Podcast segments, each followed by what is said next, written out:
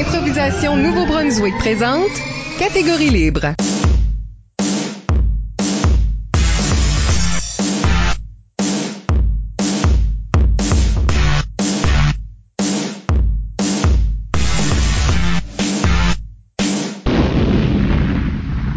Bienvenue à Catégorie Libre. Je pense que c'est ça que c'est. C'est ça, Catégorie Libre spéciale du temps des fêtes. Au microphone, Michel Albert et avec moi en studio, ma co-animatrice Isabelle Gauguin. Allô? Nous sommes en direct des studios de CKUM, le 93,5 FM à Moncton, dans le cadre du euh, 24 heures de Noël. Et pour faire changement, au lieu d'avoir une grande vedette de l'improvisation en entrevue, comme c'est notre habitude, nous allons utiliser notre expertise, nos expertises, On est pour, fancy. Hmm, pour répondre à vos questions à propos de l'improvisation. Puis Michel, on a déjà eu une coupe. Nous en donnent une. Ben, Isabelle Godin sur euh, Facebook nous demande euh, comment est-ce qu'on vit l'expérience de catégorie libre? C'est quand même euh, une émission qui fait sa deuxième saison cette année. Michel, comment tu vis ça, toi? Hmm, comment est-ce que je vis ça? Euh, disons que les gens, ça, les gens réalisent pas, mais vraiment, normalement, là, on dit on est en direct, d'habitude, on enregistre pendant les étés, où ce qu'on Mhm. peut avoir plus de nos vedettes, là. Nos, nos invités peuvent venir euh, plus facilement, on a le studio est bien libre, on a plus de flexibilité d'horaire, et là, on fait un montage que vous entendez soit à la radio, soit en version podcast, ou même euh, version YouTube, là, qui est le podcast avec des images sur euh, notre canal YouTube de Improvisation de Nouveau-Brunswick. Donc, pour nous autres, je trouve l'expérience, c'est beaucoup faire du montage. Ben, pour moi, moi, je trouve ça intéressant parce que euh, moi, je suis dans une tranche d'âge spécifique. Puis, euh, faire ces, ces podcasts ici de donne l'occasion de jaser en profondeur avec des personnes que j'ai déjà entendu parler, mais que je connais pas nécessairement. Dans le fond, c'est juste un exercice pour que moi, je rencontre tous les anciens possibles. Ah C'est ça que c'est. Mais il y a aussi, on fait la moitié-moitié. C'est la moitié des anciens, de, là, du vieux temps, du vieux temps, en tout cas, pré-2005, avant 2005. Préhistoire. Euh, puis euh, puis l'autre moitié, comme des gens que les, que même les jeunes connaissent, là, qui sont encore impliqués dans le réseau, etc. Absolument. Puis des fois, t'as même pas l'occasion de vraiment parler comme en profondeur au sujet d'un sujet d'impro qui tient à cœur à ces personnes-là. Puis là, t'en parles, tu découvres des nouvelles affaires. Je sais que moi, j'ai eu des, des révélations pendant des enregistrements, ce que je fais, wow, j'avais jamais pensé à ça at all. Wow! Oui, c'est une façon aussi de mettre nos, nos- notre historique, notre patrimoine est très oral. euh, parce que de l'impro, c'est éphémère. Hein? Comme tu joues une game puis c'est disparu à jamais, puis il y en a très peu qui se retrouvent euh, enregistrés. Et euh, donc, quand oui, c'est pas très bon. c'est pas c'est rarement bon. Et là, euh, c'est la même chose avec notre tradition orale, notre histoire. Notre histoire est orale. C'est du monde qui raconte des histoires parce que c'est tous des raconteurs d'histoires. Et là, euh, ça, ça nous donne la chance d'enregistrer ce patrimoine-là avant qu'on perde des gens parce que les, nos premiers improvisateurs commencent à, euh, commencent à être plus vieux et plus à risque de disparition. Euh, puis je veux pas juste, je veux pas dire, je parle pas de, de quelque chose nécessairement très dark là, mais juste les gens sais, font d'autres choses avec leur vie et là on a perdu de vue des gens, on perdrait cette histoire orale là ou tu sais la mémoire aussi. On, on vient vieux, on perd, on oublie des choses. C'est ça. Puis le plus tu racontes une histoire, le plus tu l'embellis, le plus tu la changes à donné, c'est plus du tout la même affaire. C'est ça. Fait que, pour moi, c'est plus renouer avec des gens que j'ai connus. Pour toi, c'est les rencontrer peut-être. Mhm. Mais d'une façon ou d'une autre, l'expérience, c'est... L'expérience pour nous autres est la même expérience qu'on a plusieurs fois par semaine parce que des gens d'impro parlent d'impro. Donc, c'est c'est juste le faire. C'est enregistrer nos conversations Oui, après des matchs. Qu'on aurait déjà. Qu'on aurait déjà. On a quelque chose? On a une autre question? Oh, on a. Euh, Élise Amel, euh, ben, elle nous demande deux, deux questions en même temps. Fait qu'on on va répondre, on va répondre une question puis on va répondre l'autre. Je suis déjà fatigué. Allez, elle demande, c'est quoi notre catégorie préférée? À, à regarder, à jouer, à arbitrer? Qu'est-ce que, qu'est-ce que qu'est-ce qu'on préfère, là? Notre catégorie préférée? Oui. Moi, c'est à la manière, euh, c'est pas à la manière. Oui, c'est à la manière de ben, arbitrer. J'aime beaucoup, je, suis quelqu'un de littéraire, etc. Fait j'aime beaucoup voir et faire les joueurs explorer des styles littéraires, cinématographiques, etc. Puis amener quelque chose d'inusité à l'impro. Personnellement, je dirais que ma catégorie fétiche comme joueur, c'est peut-être euh, avec accessoires parce que personne l'a réussi très bien. Et moi, j'ai juste trouvé l'astuce. Fait que ça t'en est une qui est le fun à faire, puis je le sais que c'est tout le temps moi qui vais la faire Oui, c'est vrai. C'est vrai que t'es le go-to guy pour ça, là. Quand Euh, ça arrive. Moi, qu'est-ce que j'arbitre? Je pense que avec le temps, c'est devenu la musicale pour une raison très spécifique. C'est parce que moi, j'aime jouer des tours sur des personnes. Fait que j'aime ça, choisir une tune, puis donner un thème qui contraste weird avec ça. Puis ça, je pense qu'en général, comme dans n'importe quel thème que, que j'aime donner, Tu j'aime donner une euh, raconte-moi l'histoire de notre amour. Puis là, c'est empêcher le monde de parler. Tu sais, ce genre de comme crie-moi des paroles sans son. Ce genre de choses-là, j'aime jouer ça. Puis je trouve que la musicale, tu peux vraiment jouer avec ça. Tu peux vraiment les forcer à faire une impro qui comme sort de la normale parce que la musique allait pas avec leur idée. Ça, je trouve ça le fun. Ouais. Mais c'est une combinaison. Un thème n'existe pas sans. Tu sais, la catégorie n'existe pas sans un thème. Donc, tu peux faire quelque chose de vraiment intéressant avec même un thème, même avec une, une catégorie que normalement t'aimes pas. Oui, c'est ça. Ben, c'est comme je t'ai déjà vu toi, euh, Michel, euh, faire euh, donner le même thème dans le même match pour une dramatique puis là, une humoristique. Ouais. J'ai déjà donné le même thème huit fois de fil. C'est-à-dire chaque thème avait le même, chaque carton de thème avait le même thème, sauf toutes des différentes conditions dessus, autres que ça. Et ça a donné un match qui est intéressant. Ben oui, ça force les joueurs à penser outside the box. C'est ça. Faites pas ça, là, ça a déjà été fait. Ouais, c'est ça, là. Là, vous êtes juste plate si vous le faites, c'est ça. Faudrait que je le refasse. À jouer, je suis pas certaine, par exemple. Non? Euh, euh, je, je veux dire, c'est sûr que j'ai une affinité pour la chanter, mais je, je, je suis pas sûre si c'est ma force comme joueur ou si j'ai juste une préférence à, à regarder le monde comme spectateur la réussir très bien. Euh, parce que c'est sûr qu'une chantée pas très bien réussie est, est agressante. N'importe quelle catégorie mal réussie. C'est vrai, t'as raison. Mhm. Mais euh, oui, c'est vrai, t'es bonne là-dedans. Je pense que ouais, je pense que ça, ça serait, ça, ça mettrait en valeur les forces que, que de moi qui écoute trop de musicals. So, Ouais. ouais. Là, tu peux appeler ça de la recherche. Ah oui. C'est- pas du temps perdu. recherche. Non, c'est non. pas du temps perdu. J'ai pas passé 93 heures l'année passée à perdre mon temps. Non, non, recherche. Ça, t'as dit qu'Élise avait posé deux questions? Oui. dans parce, le même sens? Parce que là, elle s'est dit, ah non, euh, qu'est-ce que là, c'est peut-être une question personnelle, puis on veut peut-être des questions plus générales pour ces missions ici. Fait qu'elle demande, c'est quoi la best catégorie? En général, all things considered, laquelle est la plus vraie à l'esprit de l'improvisation? À l'esprit de l'improvisation? Oui. Wow. Difficile, hein? ben, celle-là, ben, philosophique, celle-là. Moi, j'ai quasiment le goût de dire le musical pareil. Ah oui? Oui, parce que t'es à la merci de, de la musique. T'es toujours en train de t'ajuster, which que l'impro est. Hmm. T'es constamment en train d'apporter des nouvelles choses puis réagir à ce que l'autre personnage ajoute. Euh, ça que, tu sais, un troisième personnage rentre puis change complètement la direction où tu vas. Faut que tu t'ajustes à ça. Mais en musical, la musique te force à ça. Si d'un coup ça vient quiet puis triste, ben ça, ça t'affecte. Faut que tu t'ajustes tout de suite. Même comme si, ça je disais tantôt, si je donne une, une musique euh, super intense puis chose, sauf que, tu sais, le thème c'est allons faire l'épicerie. Sais, faut que tu changes ton histoire pour s'ajuster à ça. C'est juste comme... Ouais. Donc, c'est c'est vraiment symbolique de qu'est-ce qu'on fait Mhm. euh, en termes de, de joueurs quand on est dans, dans la dans l'arène. Euh, T'as une meilleure réponse que moi, j'aurais peut-être bien dit comme Ah, ben ça doit être la libre. ben tu sais, la liberté de faire n'importe quoi, cet élément-là du spectacle. C'est ça que j'aurais dit, mais euh, non, euh, non, je pense que j'a- j'adopte ta réponse. Ah. J'adopte ta réponse. Hey, Francis Thériault nous a envoyé quelque chose. Ah! De l'Ontario, là. Ouf! Hein, on il est loin, là. Oui, on a une communauté qui est time loin. zone. Euh, donc, lui nous dit euh, On voit souvent l'actualité s'infiltrer dans les impros. C'est pas une question, ça, François? Ah, OK, OK. Rien de pire que les matchs durant une campagne électorale. Si on s'inspire de l'actualité, s'inspire-t-on aussi de la culture? Est-ce qu'il y a des éléments culturels ajoutés? Aux impros qui sont propres aux Acadiens, Québécois, Français, Franco-Ontariens, même Canadiens, Anglais, si nous jouions avec eux? Toutes sortes de choses là-dedans, là, Francis. Euh, parce que d'une part, il est en train de poser la question, euh, quelque part, mettre de l'actualité Mhm. dans des impros, c'est-tu bon? Parce qu'il dit rien de pire. Je trouve ça difficile. C'est quelque chose qui est difficile à inclure sans filer forcé, je crois. Je trouve que on, on crée tellement un univers qui est comme dans sa propre espace dans un impro que là, quand on va chercher de quelque chose de très spécifique, réaliste à tout de suite, on dirait que ça nous ramène au présent, à de quoi qui se passe vraiment. Tout le reste de l'impro, on dirait mis dans le contexte de tout de suite ou d'un moment spécifique. Ouais. Puis là, on dirait que, je sais pas, il y a quelque chose qui brise. Je veux dire, il y a une différence entre aller chercher des thèmes qui sont présents dans la société tout, de suite. Comme, tu sais, si tu dis comme, well, euh, il y a un rise du féminisme, faisons un impro à bord du féminisme.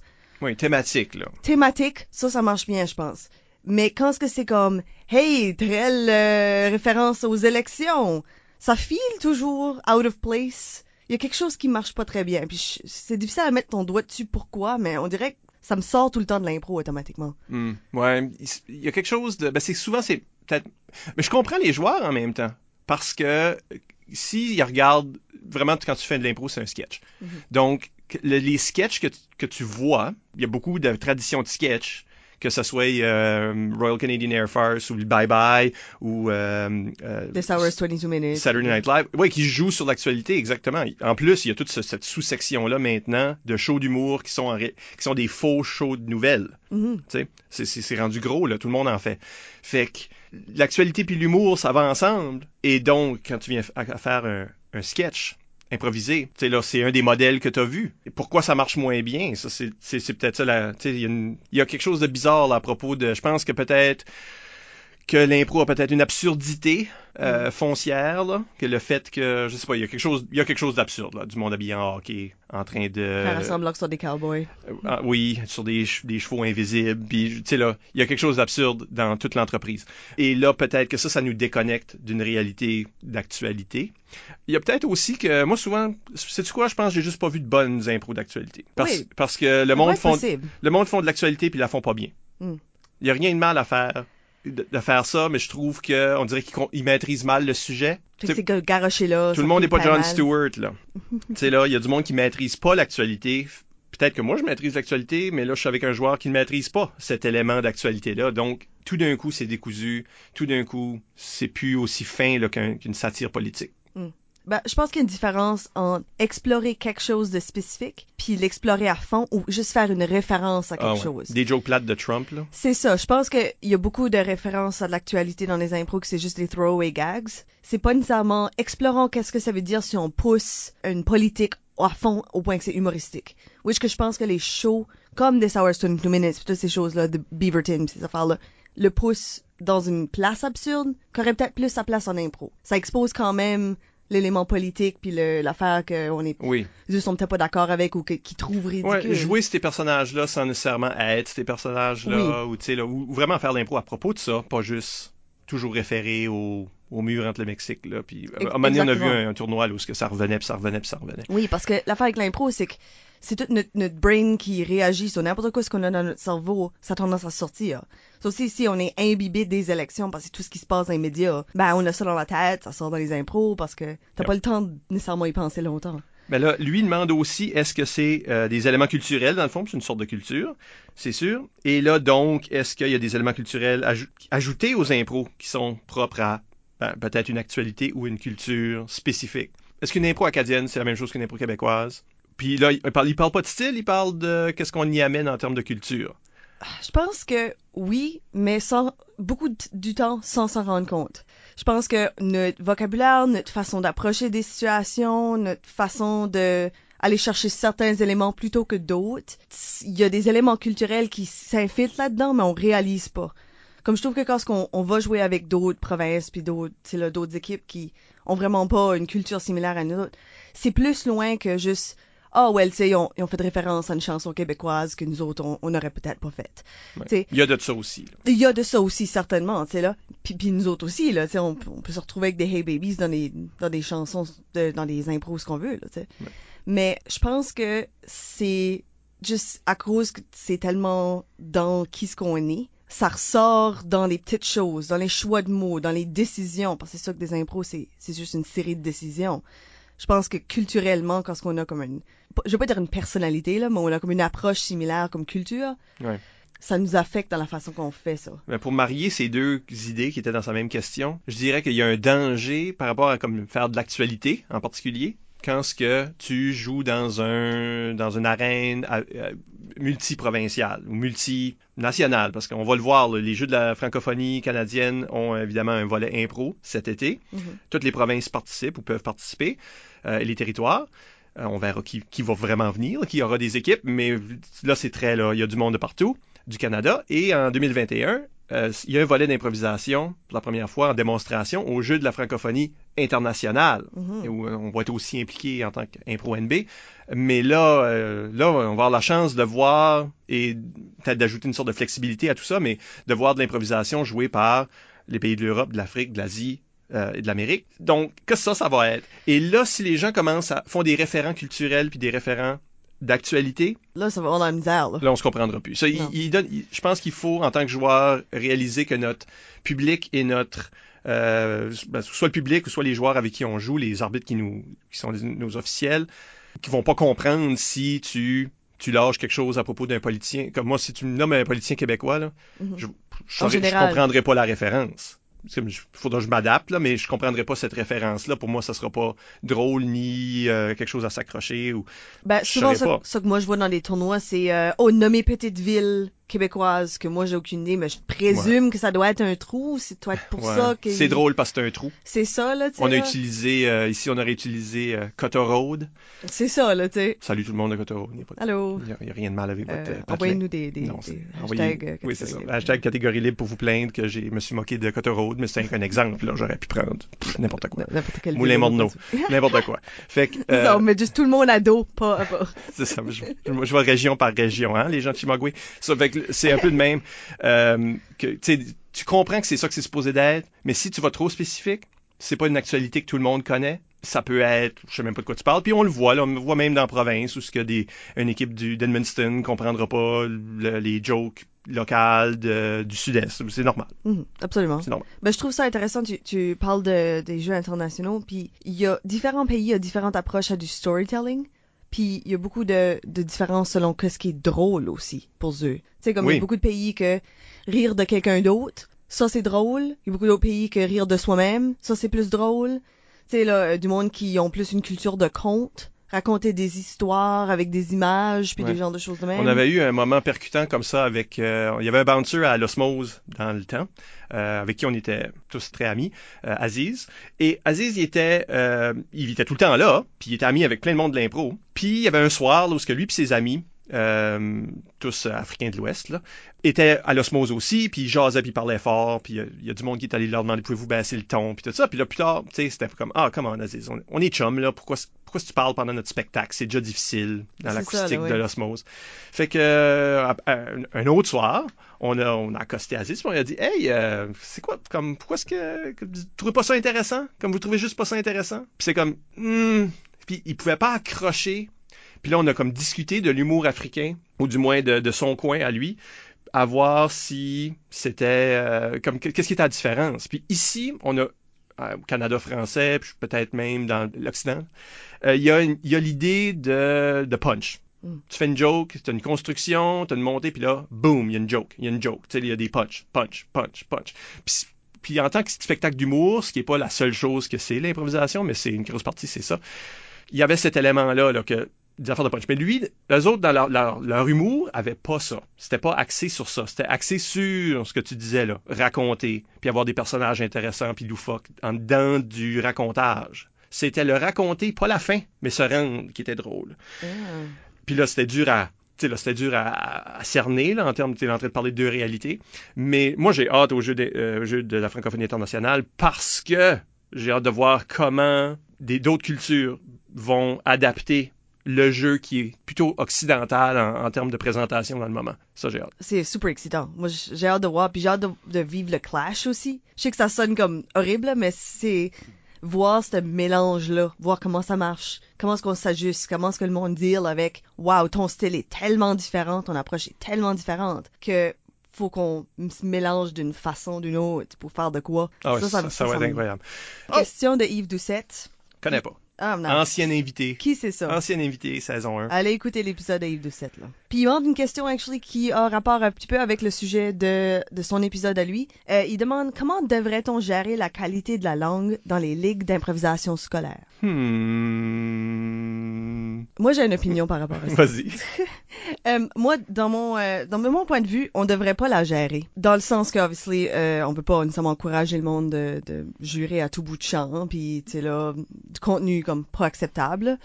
Mais je pense que trop souvent, l'improvisation euh, se fait donner comme but d'être la- l'affaire qui améliore la qualité de langue des autres. Puis c'est vrai que ça fait ça. C'est une activité qui est en français, qui, qui en plus d'être en français, te force à parler, qui, est rare pour la majorité des disciplines. Tu sais, assis là où tu joues un sport, puis tu, tu communiques très peu, là. Mais je pense que mettre trop de pression sur la discipline pour que ça améliore la langue de- des jeunes, ça enlève de ce qu'est l'improvisation. Comme ça nuit l'improvisation faire ça, parce que beaucoup de jeunes vont geler, parce que leur qualité de, de langue euh, affecte leur rapidité d'esprit, euh, change la façon qu'ils approchent le, le jeu, puis euh, je sais pas, ça les bloque. Puis ça, c'est pas bon. Parce que déjà que c'est en train de leur donner une expérience positive en français, ça, c'est quelque chose de spécial juste là. C'est amusant, c'est le fun, ils rencontrent d'autres jeunes de partout dans la province. Ça, c'est quelque chose de spécial en soi. Euh, puis il faudrait pas nécessairement mettre trop de responsabilités pour, sur l'impro de fixer la langue de tout le monde. Mais c'est sûr que c'est bien comme side effect pour les jeunes que l'impro améliore leur, leur côté linguistique aussi. Ouais, je pense que comme joueur, tu es supposé te donner cette mission-là de pouvoir parler à différents niveaux de langue, euh, mais on peut pas imposer des choses. Je veux dire, c'est de l'expression libre. C'est pas du théâtre où que tu vas mettre des mots en bouche qui ont été écrits à l'avance. Euh, donc, hmm, l'idée c'est euh, l'idée c'est juste de donner cette plateforme-là et de laisser le, là, laisser le, processus arriver, laisser la, langue vibrer à travers ce moyen d'expression-là.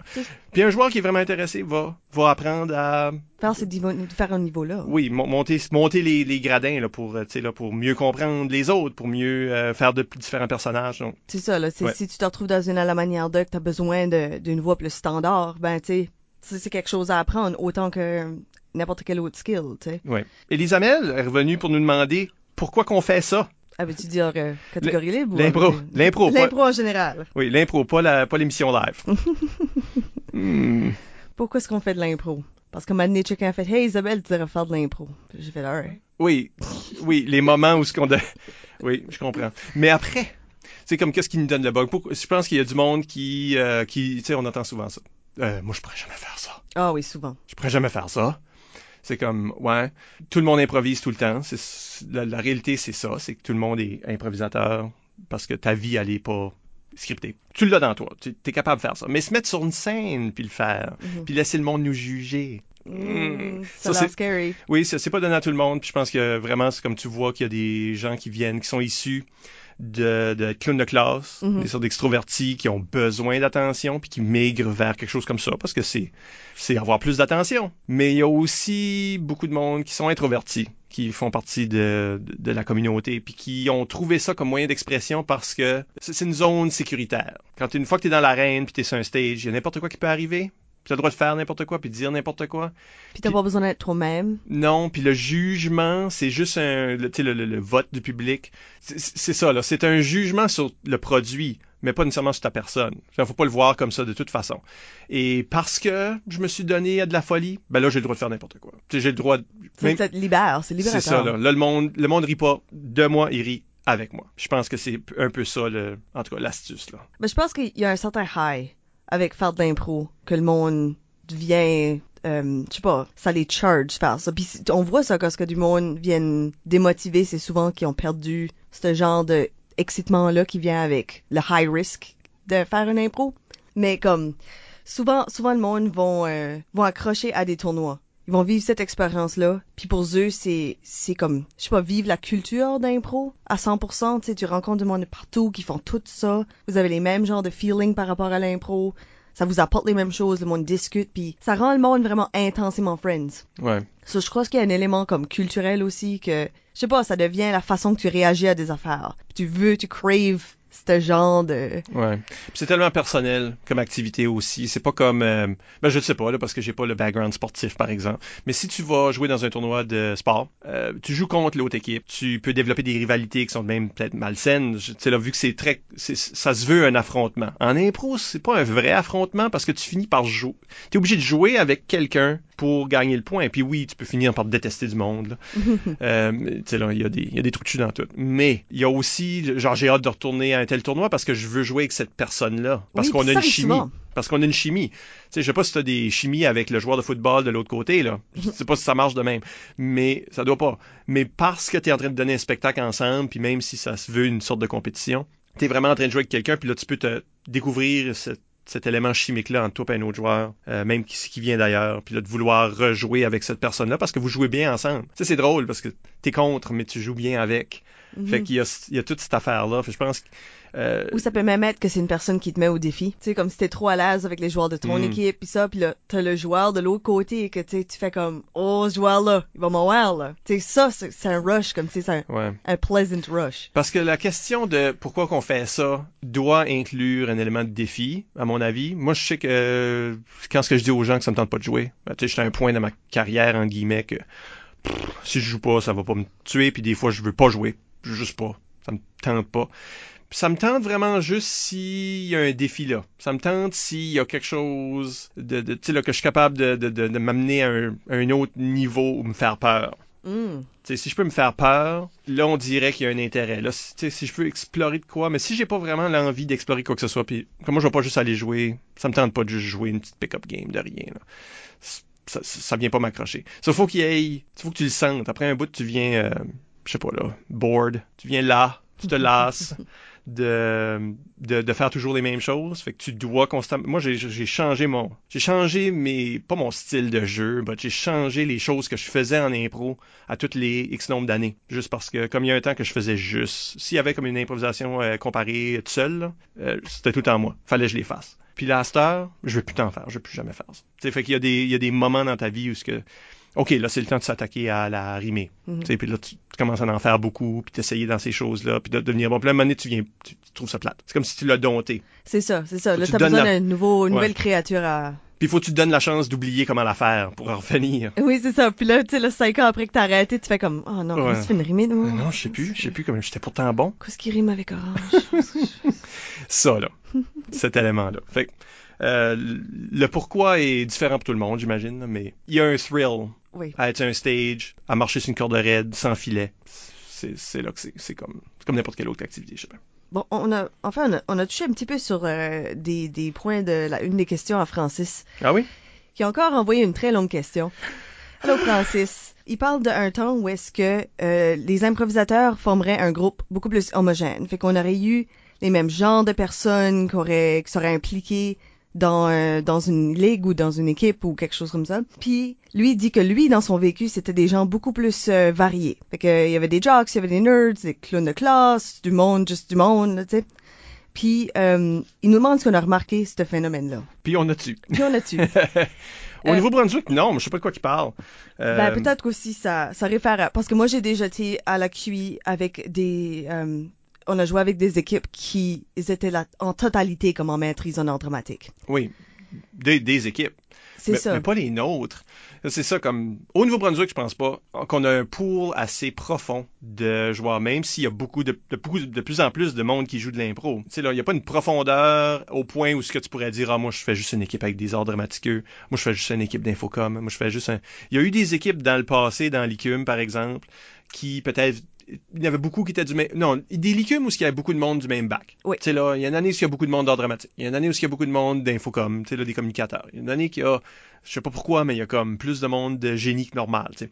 Mais, euh, je pense que c'est juste à cause que qui se ressemble s'assemble, là. Comme moi, je suis dans une activité à l'école, par exemple, je suis dans une activité, ben, de toutes mes chums venir être dans l'activité. Fait qu'on voit ça, des équipes, tu sais, des équipes euh, dans des certaines écoles où ce qui sont majoritairement des femmes, majoritairement des hommes, puis ont de la difficulté à recruter l'autre sexe parce que euh, justement c'est une gang de filles les gars veulent pas y aller c'est une gang de gars les filles veulent pas y aller ou, ou ils savent pas comment s'approcher l'un l'autre pour se joindre au comité ou comment aller recruter de- des gens qui sont pas comme eux dans le comité tu vois ça mais de là à dire que qu'il y a une homogénéité, justement, nous autres, on avait les équipes. Je, je me souviens qu'il y a du monde qui ont remarqué ça à des coupes universitaires, où ce qu'ils font comme Ah, euh, à quoi vous étudiez? Puis là, c'est comme Ah, ben, vous- êtes-vous tout en art dramatique? C'est une affaire de même. Oui, oui, oui. Puis là, c'est comme, non, non, lui, t'es en admin, lui, t'es en foresterie. C'était ma première équipe, là. Il y a quelqu'un en foresterie, c'était admin.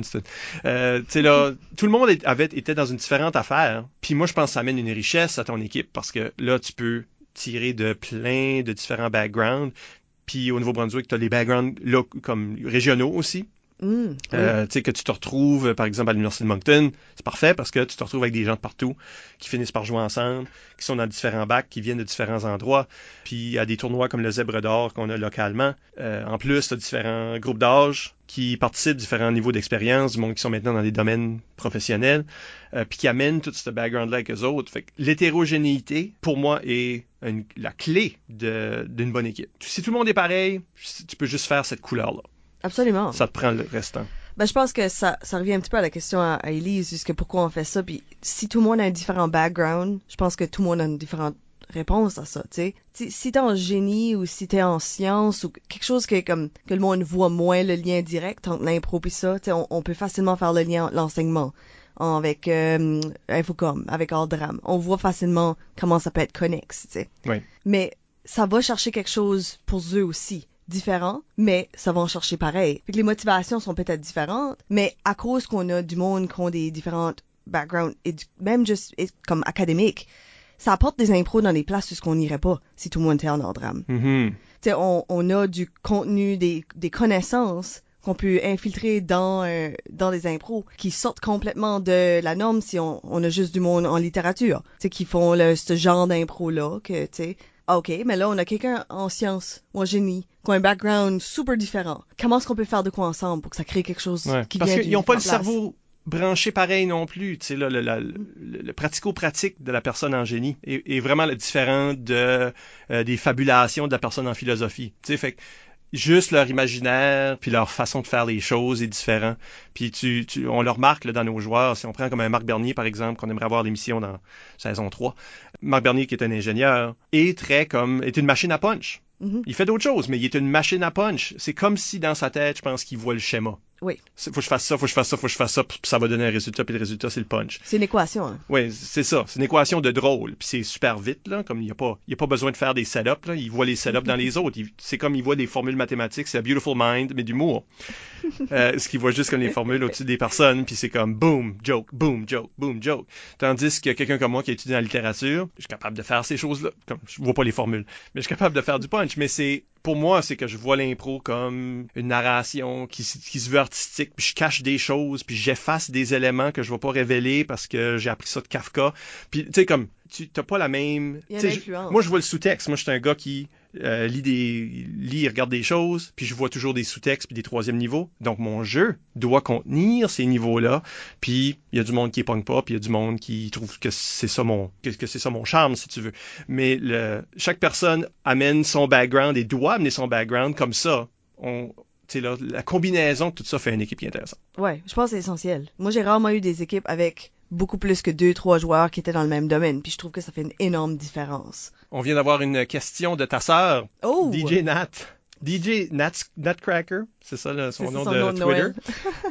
Quel est le rôle du capitaine dans une équipe? C'est ça ça la question. Ouais. Moi, je pense que ça dépend quelle sorte de situation que t'es. Si t'as Ouais. un entraîneur ou non, ça fait une différence. Euh, un capitaine peut avoir, euh, peut, peut remplacer un petit peu l'entraîneur dans une équipe, juste que c'est nécessaire. Il peut faire sûr que les joueurs rentrent tout également le plus possible, ou tu pousser des joueurs qui sont un petit peu plus mal à l'aise, comme dire un petit peu plus un coup de pied pour rentrer dans des impros, puis faire ce genre de travail là qu'un entraîneur ferait. Euh, même que des fois, j'ai déjà vu des capitaines faire des pratiques avec son équipe, tu sais, juste pour stimuler ces joueurs là, les, les sortir de leur zone de confort, puis faire ça. En général, c'est sûr que le capitaine, il a, il a le rôle de, de répondre, aller, aller demander les questions, puis ça, qu'il y a un élément de spectacle important. Que, que nous autres, au Nouveau-Brunswick, on fait beaucoup plus que d'autres provinces. Je pense, je pense qu'on a vraiment compris que c'est un élément du spectacle, que ça fait autant partie que toutes les autres procédures. Puis ça, ça peut être le fun. Ouais. Mais je pense que techniquement, c'est vraiment les seules choses que la personne a besoin de faire. besoin de faire. Poser je- la question, aller à- au lancer de la rondelle. Comme si vraiment, là, tu dirais, OK, il n'y a rien là, là. Cette personne peut faire ça. Mais j'aime l'idée, moi, que. Parce qu'on a parlé un peu avec euh, Rémi Goupy quand on a parlé de leadership. On a parlé un peu avec euh, Justin Guittard quand on parlait de relations avec le public, puis composition d'équipe, parce que lui, il est très. euh, très mathématique par rapport à comment il il forme une équipe. L'idée, c'est que le capitaine, j'aimais ça, là, à un moment donné, on a touché à ça, que le capitaine est l'image de ton équipe. Parce que, justement, il est l'ambassadeur. Il va aller demander la question. Fait que quand ce que tu vois le capitaine jouer, l'idée que ce capitaine-là est vraiment l'équipe en, manifeste en une personne. Donc, ah, sais, je reconnais Moncton, le style de Moncton est encapsulé, même s'il y a des différences dans le reste, il est encapsulé à quelque part dans l'attitude du capitaine. Donc, la- l'attitude du capitaine, c'est l'attitude de l'équipe. Puis il y a comme une sorte d'osmose qui se fait là. là. J'aime cette idée-là, moi. Ouais. Oui, c'est vrai, c'est comme un genre de miroir de, de l'affaire. Mais souvent, ça va être la personne qui a de la seniorité, puis qui, euh, qui est peut-être un bon motivateur. Ben, puis- c'est ça, j'allais dire. Moi, moi, quand je choisis un, un capitaine, il y a certainement le facteur, est-ce que cette personne ici euh, peut motiver le reste de l'équipe? Parce c'est sûr que comme entraîneur, tu peux faire ce que tu veux. Ça peut, tu peux aider le monde à être pumpé up, puis, tu sais, ou, tu sais, soulager le monde quand ça a pas bien été, puis après, faut te réconforter un petit brin, tu. Mais, je crois que quelqu'un qui, a le même âge que le reste de l'équipe peut faire un impact beaucoup plus puissant en termes de motivation. Parce que son, je sais pas, comme, ils peuvent aller chercher l'énergie nécessaire qui interpelle peut-être mieux les autres joueurs pour comme les booster quand on, a- on est vraiment bas énergie. Je pense qu'un un capitaine qui peut reconnaître si son équipe a besoin de un petit gain d'énergie ou est trop confiant puis il faut qu'on se balance de nouveau, comme je pense qu'un capitaine qui peut faire ça est un bon capitaine. Voici une question difficile Oh. de, ben, de Francis Thériault, là. Le- Francis, c'est... euh, Francis, euh, il a pensé à ses affaires. Oui. Il demande est-ce que le style confrontationnel, deux équipes, deux couleurs, des votes, euh, est un obstacle au développement des joueurs qui, euh, ont, à qui on demande de jouer en oubliant la compétition dans laquelle ils baignent. Donc, il y a un perdant, il y a un gagnant, il y a cette compétition-là, mais on leur demande de faire semblant que c'est pas de savoir que c'est pas une compétition, c'est plutôt un spectacle. Est-ce que c'est, euh, ce style-là est vraiment un empêchement, un obstacle? Ben, je pense pas que la compétition est un bad rap. Je pense pas que c'est mauvais, la compétition. Non? Je pense que si la compétition affecte comment tu joues dans l'arène, dans le sens de, si t'es en train d'empêcher l'autre équipe de, contribuer, si t'es en train de crier tout le long pendant que l'autre personne parle, quand est-ce que ça nuit au fondement de l'impro soi-même, là, la compétition était pas une bonne situation.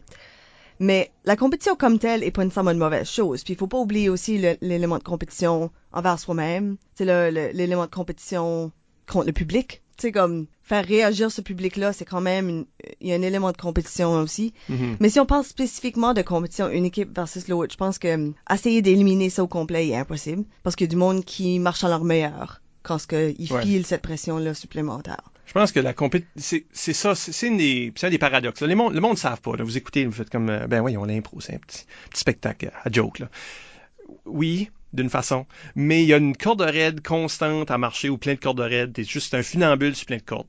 Puis le, une des choses qu'il faut que tu jongles, c'est ça. L'idée que c'est de toute évidence une compétition. Puis même si on dit non, non, c'est fake, c'est une compétition, que le public peut participer à la compétition en jugeant. Tu sais, le, public peut trouver que voit ça comme un affrontement de deux équipes. Mais nous autres, on sait bien trop que dans le fond, tout le monde travaille ensemble, puis c'est un spectacle, puis c'est juste une illusion. Sauf que c'est pas vraiment une illusion, parce que tu vas te retrouver en tournoi, surtout en ligue, peut-être tu peux jouer ce jeu-là. Mais en tournoi, tu vas te retrouver avec des équipes que tu connais pas, puis qui ont des styles différents. Puis il y a une demi-finale, puis une finale, puis tu sais là, je veux dire, tu, si il y a quelqu'un qui gagne à la fin. si tu veux quand même continuer à jouer, faut tu, faut que tu, faut tu performes, faut que tu gagnes. Mais c'est ça, faut que tu performes. Et donc, l'idée de, qui est tout à l'envers, là-dedans, c'est pour gagner, faut juste que tu donnes un bon spectacle. Et tu seras récompensé. Donc, donne un bon spectacle. Et le résultat sera comme une sorte de, un à côté, un side effect. C'est que tu gagnes. Mais faut que tu donnes un bon spectacle. L'erreur, c'est d'essayer de gagner. Oui, qui donne souvent un très mauvais spectacle. Oui, est-ce que tu forces la note, ou est-ce que c'est pas naturel, ou est-ce que tu as pratiqué des affaires à l'avance, je sais pas, tu sais, comme, Mhm. t'essaies de, comme, forcer les choses, tu parles par-dessus quelqu'un d'autre, tu veux parler plus fort que l'autre juste pour que tu sois plus entendu. Il y a plein de trucs que tu peux utiliser, tu peux tricher, là. Bon, oui, tu peux physiquement être debout devant l'autre joueur constamment puis empêcher. ce- Puis ça se peut qu'un arbitre te punisse, puis ça se peut que non. Puis même là, ça se peut que tu prennes les punitions juste pour gagner les, les gros points. Tu sais, là, le- euh, une punition, ça a moins de poids qu'un point, qu'un vote. Donc, oui, tu peux faire ça. Ça peut être un, ça peut être comme un spectacle qui laisse le monde, tu tu sens que c'est- aigre comme, sentiment. Ben, c'est pas ça le but. Toi, tu auras plus de fun anyway si tu fais quelque chose de service. Un bon show. Si tu donnes un bon show puis tu le perds, ben, tu vas te souvenir de ça pareil comme tu as fait un bon show. Oui, c'est pas, t'as pas nécessairement un, un- un regard négatif sur ça. Si t'as donné un bon show pis t'es fier de ton match, tu restes fier de ton match même si tu l'as perdu. Mais si t'as pas donné un bon show puis t'as gagné, là, tu l'as, t'as fauné ça in. là. Tout ce que t'es fier de, c'est d'avoir gagné, pas de ton match. Non, c'est ça, puis tu peux même trouver que c'est comme le monde vient de te voir après puis dit ah bravo, t'as eu une étoile, je sais pas quoi, puis tu fais comme oh, je méritais pas ça. Tu comme Ouais. tu vas venir qu'à trouver que t'as, t'as bien gagné, mais t'as rien fait d'intéressant. On va pas raconter ton impro après là, Non. de ces choses-là. Donc c'est comprendre cette chose-là. C'est precarious, là. Ah oui, c'est vraiment difficile là, que pour, pour le joueur, surtout un joueur en devenir, de comprendre que tu es dans un format de compétition, mais c'est aussi un spectacle. Mais en même temps, sans toi motivé, compétitionne avec toi-même, puis les choses que toi tu peux faire, puis compétitionne parce que essaye de donner le meilleur show. Essaye pas de gagner un point. Essaye, c'est- fait que c'est différent, t'as une différente façon d'arriver au même résultat, mais tu sais là, c'est pour ça là, faire comprendre cette chose-là, c'est ça qui est difficile et d'où est-ce que ça empêche le développement? Non, je pense que je pense que les joueurs évoluent là-dedans d'une façon ou d'une autre.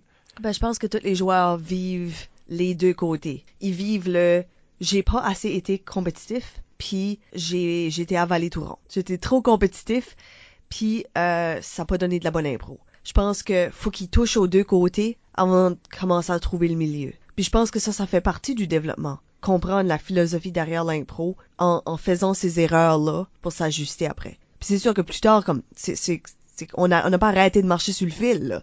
Plus tard dans la vie, si tu reviens au jeu, tu réalises que t'es trop compétitif, t'as tombé, là. OK, on rembarque sur le fil, on retrouve le ballon. Je pense que ça fait partie de l'apprentissage, c'est pas quelque chose qui le nuirait. Ouais, non, ouais, je sais ce que tu veux dire. C'est comme, euh, il y a aussi l'idée que euh, ton développement, tu le fais pas juste sur la glace. Ah oui, c'est sûr. Je pense que les joueurs débloquent vraiment dans des pratiques, dans des ateliers, dans, dans des endroits qui ne, qui ne sont pas compétitifs. Où ce que on peut vraiment comme arrêter le jeu puis là, donner un twist puis ok peux-tu- essaye, faire ça. As-tu pensé à cette qu'on parle des choses à mesure qu'elles se passent les joueurs vont faire des réalisations importantes puis c'est là qu'ils débloquent. C'est rare que tu vas débloquer sur le jeu. Ça peut arriver là. Mais normalement tu débloquerais dans des pratiques. Mais le jeu existe aussi parce qu'il y a des gens, comme tu dis, qui sont plus compétitifs dans leur tête. Puis c'est ça qui ont besoin de ça pour performer mieux. Oui. Ils ont besoin de se sentir ce stress-là. Et eux autres vont débloquer sur scène. Ou en tournoi, tu sais, l'expérience, Parce que high des- pressure, là. Les pratiques sont souvent poches. Tu sais, parce qu'ils sentent pas, ils n'ont pas le nerf. Il n'y a pas de public, il n'y a rien pour réagir. Ouais. comme ils, ils ont besoin de ce high stress-là pour, euh, pour vraiment comme, Oui, ils devenir ont besoin du pressure cooker. Puis même que j'ai déjà vu du monde, à cause d'être en tournoi, cette pression-là les a forcés à jouer beaucoup plus ou à performer à un niveau que peut-être qu'ils performaient pas avant. Parce que là, là, ils sont en tournoi. Là, il faut, là. Ils sont un des six joueurs, puis il faut qu'ils rentrent. Puis là, ça, ça les débloque. Cette pression-là de faut que t'embarques, faut que t'embarques souvent, ça, tout d'un coup, ça les transforme comme joueurs. Ouais, que c'est pas par choix. Là. Ils sont un peu en train de faire comme ah pff, non, ça me tente pas. C'est comme tout d'un coup. Comme faut, là. faut que tu fasses des choses que tu veux pas faire. Puis c'est là quelque part que tu, tu débloques. Je pense qu'il y a une question qui, actually, qui, me, qui, me résonne par rapport à ça. Ah oui? Euh, moment d'impro préféré? Ah, c'est Yves Ah, Doucette. c'est Yves Doucette, ben oui. oui, excuse-moi. Moment d'impro préféré en tant que joueur-joueuse? C'est cette question-là. Là, évidemment, là, ça veut, c'est comme biographique à nous deux, là. mais euh, je pense que je peux l'embarquer dans la discussion philosophique de, la chose. Parce que moi, là, le moment d'impro préféré en tant que joueur-joueuse, c'est justement avoir la chienne totale. Avoir ce stress-là. Parce qu'après un bout, j'ai joué tellement longtemps, ou été officiel lo- longtemps, que tu le sens plus le nerf pour un match normal ou un spectacle normal. Donc, un moment donné, je me suis, on a parlé dans, dans le passé, là, où je me suis glissé à un- un- une troupe d'improvisation. Les impromptus étant une troupe. On fait un spectacle, mais il n'y a pas de compétition. Donc, euh, une des choses qu'on fait, c'est des impro-théâtres, comme une création qu'on avait, quelque chose qu'on avait créé pour la Ligue d'improvisation acadienne, puis qu'on l'aurait adapté. Mais on fait une pièce de théâtre, real time, très peu de préparation, mais pas de préparation de texte comme tel.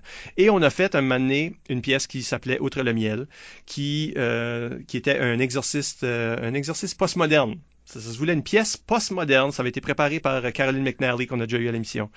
Elle, elle avait préparé plein d'éléments qu'elle disait postmoderne. Donc, euh, il y avait des éléments sonores, comme il y a beaucoup d'éléments de montage. Mhm. Des vidéos, du son. Vidéo, images, son. Euh, ça, ça, ça fait partie du postmodernisme.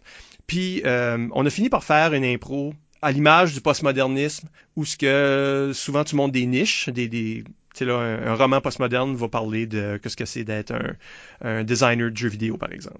Des, des choses que le monde connaisse pas, mais qui évidemment existent. Donc là, nous autres, on a dit, bon, on va faire l'impro.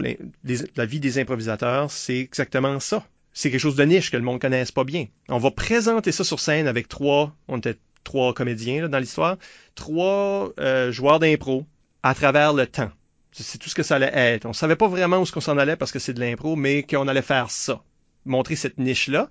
Et dans le courant de la chose, un moment c'est devenu tellement absurde, les éléments de, de multimédia, que rentrer ces choses-là, puis je me souviens d'un moment qui était complètement symbolique, où ce qu'on est euh, les trois, il y, a, comme du marmonnage, tu la voix à Sylvain Ward en, train de marmonner des mots d'une chanson de Jean Leloup. Puis là, on est obligé de jouer avec ça qui, qui, qui va, fait que nous autres, on parle pas vraiment.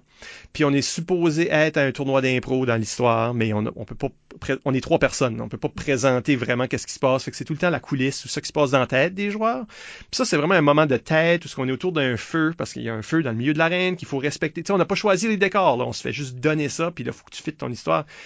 Et on est là en train de garocher des choses dans le feu. En tout cas, c'est, ce- il y a un moment dans cette affaire-là où ce que je pensais, il y a personne qui comprend qu'est-ce qu'on fait. Il y a personne qui comprend qu'est-ce qui est ce. Puis là, moi, c'est en train de se clarifier. C'est en train de devenir un symbole de choses qu'on est vraiment en train de faire. Fait que je suis en train d'agir en conséquence avec le symbole que j'essaie de représenter, mais je ne sais pas si mes autres joueurs comprennent ça, font la même chose. Euh, à la fin, oui. C'est ça, à la fin, quand on a parlé, tout le monde avait comme une interprétation qui, était connexe de qu'est-ce qui se passait, puis même le public, parce qu'on fait beaucoup d'interactions avec le public dans ça. Mais le moment, là, d'avoir de même pas tu sais j'ai jamais eu aussi peur d'être dans une impro depuis probablement mes, premières tu sais comme d'être là puis un public silencieux qui essaye de comprendre ce que tu fais puis toi qui essaye de comprendre ce que tu fais puis en même temps je trouvais que le produit était riche il y avait quelque chose là puis ça reste tout ce spectacle-là reste mon moment d'impro préféré, mais dans le milieu de ça, le moment où ce que, oh my god, qu'est-ce qu'on fait? Qu'est-ce qui se passe? Est-ce que c'est comprenable ce site? Est-ce que c'est trop codé ce site? Ça, c'est le moment que pour moi, là, comme je vais toujours me souvenir de tout ce spectacle-là à cause de l'impact émotionnel qu'il y avait juste dans ce un moment-là. Comme le reste se naît, mais dans le milieu de tout, il y avait ce noyau-là qui était bizarre, puis absurde, puis effrayant. Puis ça, c'est mon meilleur moment d'impro. Fait que ça rapport, tu sais, là, avoir peur, puis avoir le nerf, puis le trac, ça a rapport avec pourquoi est-ce qu'on le fait, ça a rapport avec comment est-ce qu'on débloque, comment est-ce qu'on fait, comment qu'on se pousse à faire des choses qu'on n'aurait jamais faites sans ça, parce qu'on pourrait jouer de l'impro dans notre salon, là. Puis c'est pas la même chose. Puis on peut faire des choses dans les pratiques. Puis moi, j'adore travailler avec les joueurs en pratique. J'adore ça, les voir, avoir des épiphanies. Là, pendant qu'on en parle, pas sur le stage, pendant qu'on en parle. Mais il n'y a rien comme être sur un stage. Pour un joueur d'impro, je pense que c'est super important. Oui, ça, c'est une bonne réponse. Bravo. C'est une longue réponse, m'excuse. Euh, il, nous il nous reste le temps comme pour une, ou à moins qu'on les passe en flash. OK. On peut faire, on peut, vite, OK. Yves Doucette dit, croyez-vous qu'une nouvelle ligue d'impro civil pourrait voir le jour dans le Grand Moncton? Oui. Oui, ça se pourrait. Ça pourrait très bien. plusieurs personnes en parlent, donc un jour ça va débloquer. Ça prend juste des organisateurs qui ont la fièvre de l'organisation. C'est ça. Ça prend de la motivation, mais ça prend de l'organisation, fait que faites ça. Mm-hmm. Un monde. Euh, là, Francis Trio euh, nous, nous, pose des questions trop longues. Là. Avec l'impro dans les écoles primaires et secondaires au sein des campus de l'UDM et une, je crois, ligue adulte, est-ce que l'impro a atteint son apogée ou devrait-on s'attendre à plus de ligues adultes et à d'impro gravelien en anglais, etc.? Ben oui, on peut s'attendre à tout ça. Il existe de l'impro gravélienne en anglais dans des certaines dans certains endroits. Je sais qu'à Boston, il y a une ligue d'impro hockey là, qui ressemble à ah oui? Oui. Ah, ça c'est cool. Euh, je sais pas si ça marche encore, mais elle existait à un moment donné. Fait qu'il y a des euh, je connais du monde qui en joue à là euh, un peu partout là. Ici, en anglais, ils ont une différente culture d'impro. On verra si euh, si un jour ils, ils se joignent à, à, à ce qu'on fait. Mais euh, ça se pourrait. Et oui, il peut y avoir d'autres ligues civiles. Il y a, il y a des ligues. D'ailleurs, il y a une ligue civile qui, qui se trame peut-être dans le nord-ouest tout de suite.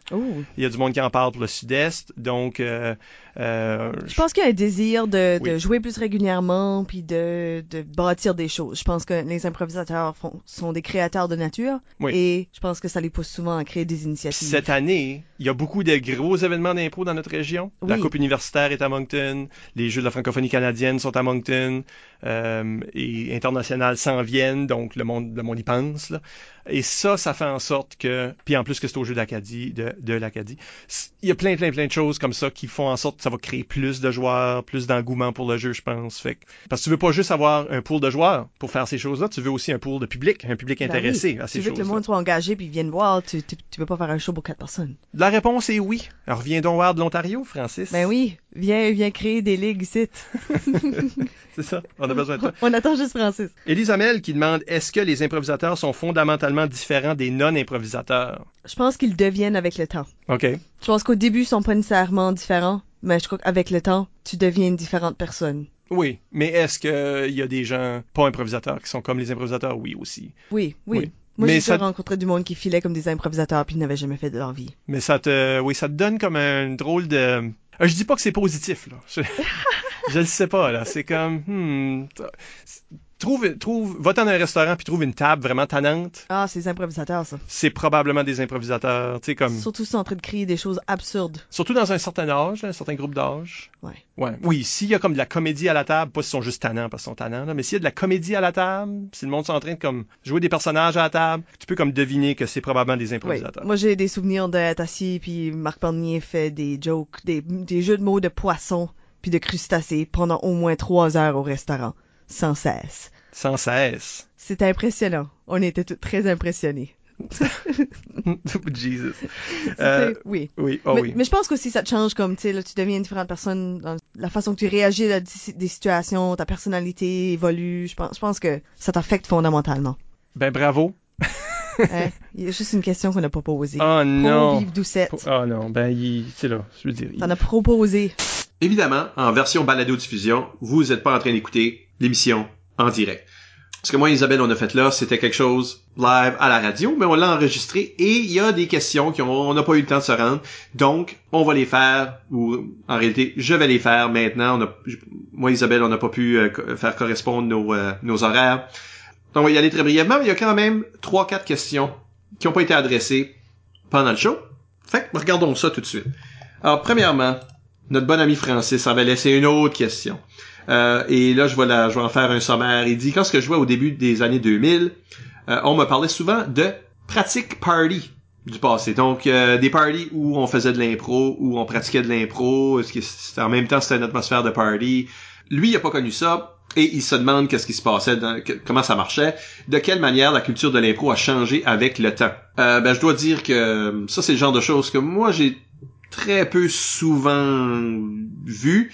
Je sais que ça se passe. Il y a du monde que pendant, sur une balloune puis ils décident de, jouer de l'improvisation dans leur salon. Des fois en état d'ébriété, hein, pour les plus vieux.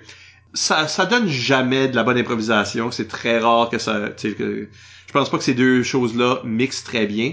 Ce qui veut pas dire qu'il n'y a pas eu des gens qui ont eu des pratiques conviviales euh, dans des maisons, là, dans des, dans des situations plus, euh, euh, plus relax et social qui, qui ça pas donné quelque chose. Moi, c'est pas mon genre et c'est pas le genre à Isabelle non plus, on en avait parlé.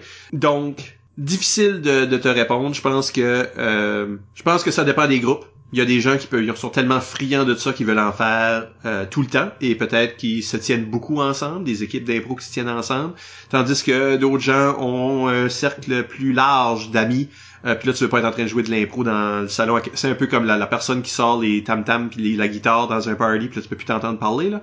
Euh, même chose, je pense que a un spectacle d'impro qui, qui s'amorce impromptu comme ça, euh, ça peut être tannant pour du monde.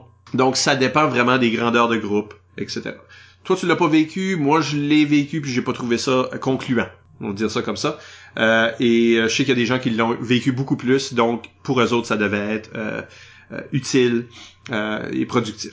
Une autre question qu'on n'a pas eu le temps de toucher vient d'Yves Doucette euh, et il demande votre moment le plus difficile en tant qu'arbitre ou juge. Alors, malheureusement, Isabelle n'est pas ici pour euh, pour donner sa réponse, mais euh, la mienne, hmm, euh, peut-être je pourrais en, je sais pas, je pourrais en donner deux, c'est-à-dire en tant qu'arbitre. En tant qu'arbitre, j'ai pas eu un moment difficile, euh, dilemme là, ce genre de choses là. Je pense que j'ai vu des arbitres souffrir, j'ai vu des arbitres qui se sentaient tiraillés parce qu'ils aimaient euh, peut-être qu'il y avait un lien avec une telle équipe qui était obligée d'arbitrer puis ça, ça leur crevait le cœur d'être obligé de les punir ou de les faire perdre un match dans le fond.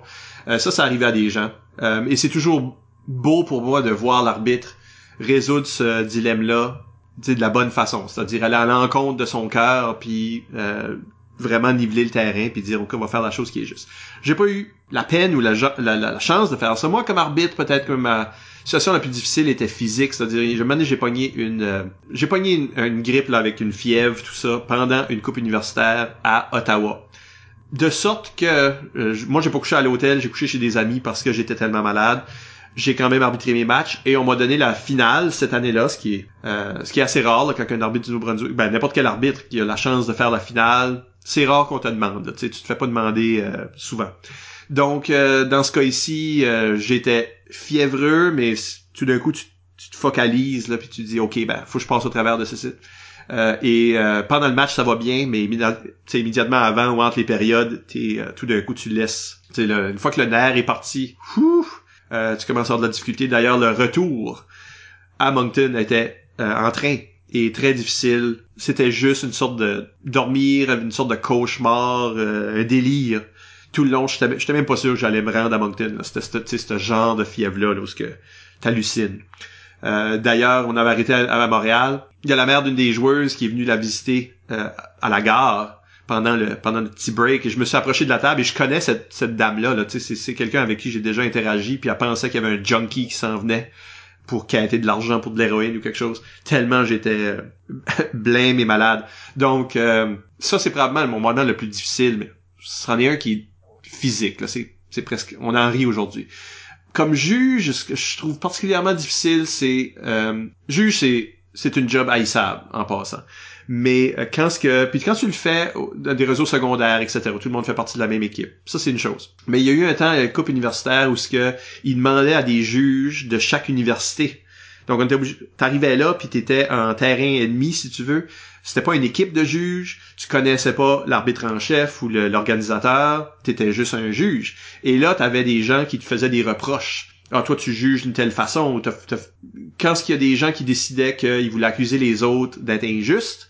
Ben le juge était une des personnes que tu pouvais fa- plus facilement accuser. Et ça m'avait arrivé je me suis fait accuser de choses juste par moi j'ai rien à me reprocher mais c'était ce genre d'environnement là où ce que non non seulement tu te fais accuser de quelque chose mais moi j'avais évidemment j'avais pas le droit de juger ma propre équipe là, mais en plus j'avais mis un mur entre moi et mon équipe comme quoi je m'avais pas donné le droit d'aller voir mon équipe et de les féliciter plus qu'il faut et tout ça.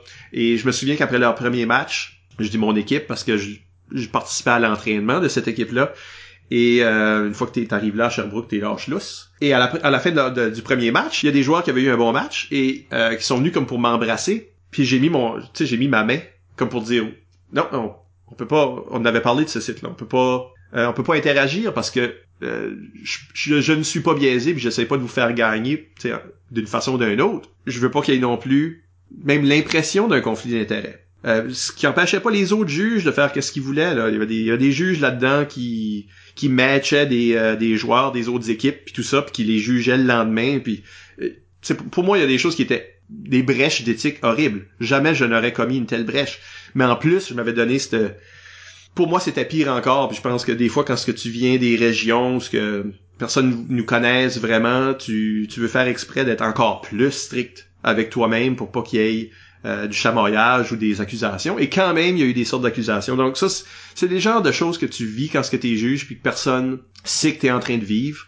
Euh, et ça peut arriver comme arbitre aussi. Tu un arbitre a un pouvoir sur un match et là euh, il y a y a des joueurs qui viennent te sauter au visage euh, après un match que comme quoi tu sais il y, a- du monde qui décide là que ils aiment pas ton style puis qu'ils veulent en tout cas tout ça pour dire ça c'est probablement mon moment le plus difficile parce que ça ça te casse le cœur un peu là tu un t'as un lien avec des gens mais t'as même pas le droit d'être content pour eux autres publiquement est-ce que je m'en mettais trop sur les épaules? Ben, peut-être mais je pense aussi que à ce moment-là moi je pense que c'était nécessaire parce que même en faisant rien euh, il y avait quand même euh, de la bisbille là, qui se passait en coulisses.